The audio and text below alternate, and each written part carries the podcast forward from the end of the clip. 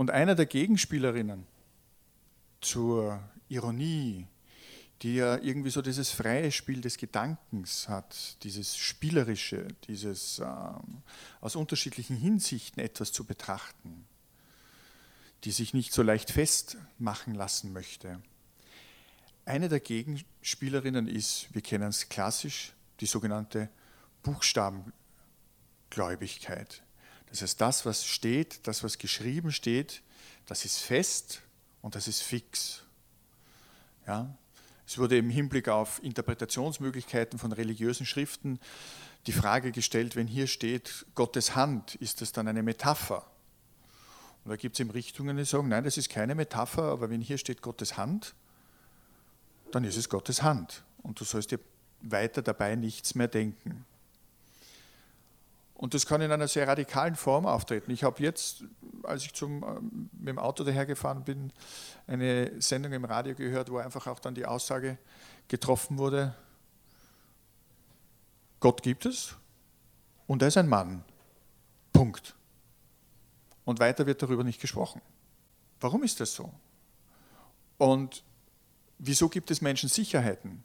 Weil sie sich dann an etwas festhalten können und weil dann von einer höheren Stelle, von einer Institution, von jemandem, der die Wahrheit für sich in Anspruch nimmt, etwas behauptet werden kann. Und der Ironiker schaut sich das an, lächelt vielleicht sanft und sagt sich, tja, also wie groß soll ich mir denn dann Gottes Hand vorstellen? Ist sie so groß wie meine Hand? Ist sie so groß, dass sie mit Planeten wie mit Tennisbällen spielen kann? Diese Fragen sind verboten, die dürfen nicht gestellt werden. Nur ganz, ganz klare Interpretationen zulasse und alles andere ist verwerflich. Greta Thunberg ist sowas von Ironie befreit, dass es uns erschüttert, dass wir uns angegriffen fühlen, dass es nur ein Entweder und ein Oder gibt, aber es gibt nichts dazwischen. Das heißt, sie vermag es mit ihren How dare you, ja, mit ihren Formulierungen eine ganz klare Trennlinie zu ziehen zwischen dem Richtig und dem Falsch, zwischen dem Ja und zwischen dem Nein. Das ist eine Deklaration, eine Deklaration, die vollkommen ironiebefreit ist. Und das ist etwas, was wir in unserer westlichen Tradition, sozusagen auch über die Medien, eigentlich verlernt haben auszuhalten.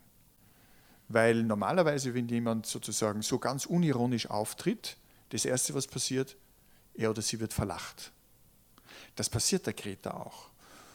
Es wird zwar sehr stark sozusagen auch instrumentalisiert von Interessensgemeinschaften, die einfach auch noch ein Interesse daran, daran haben, dass es jetzt so weiterläuft, weil sie einfach auch ihre Vorteile davon haben.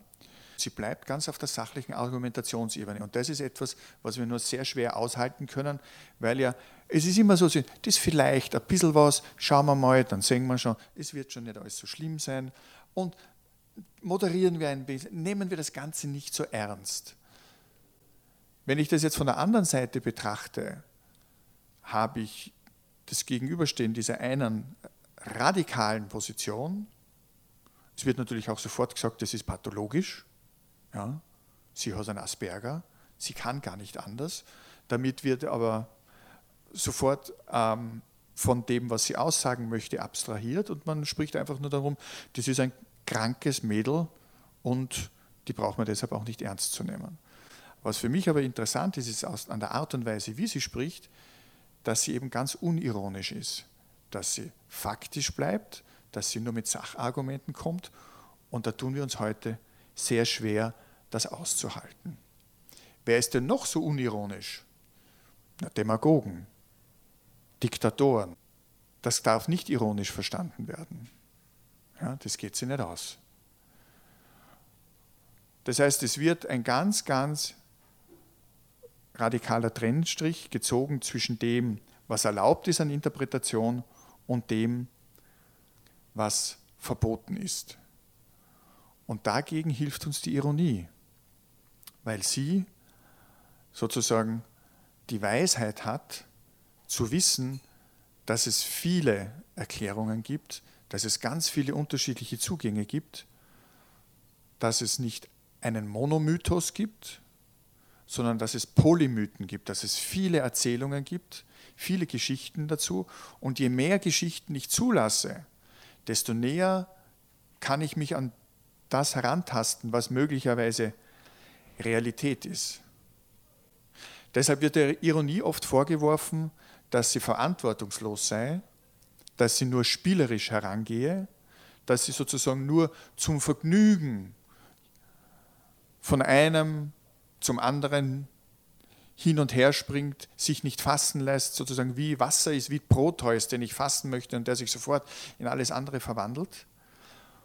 Und die Ironie kann ja in ganz unterschiedlicher Form auftreten, ob es jetzt in einem Musikstück ist, ob es in einem Film ist, ob es jetzt etwas Geschriebenes ist. Aber die stärkste Form hat die Ironie auf jeden Fall in ihrem eigensten, in ihrem ureigensten Element.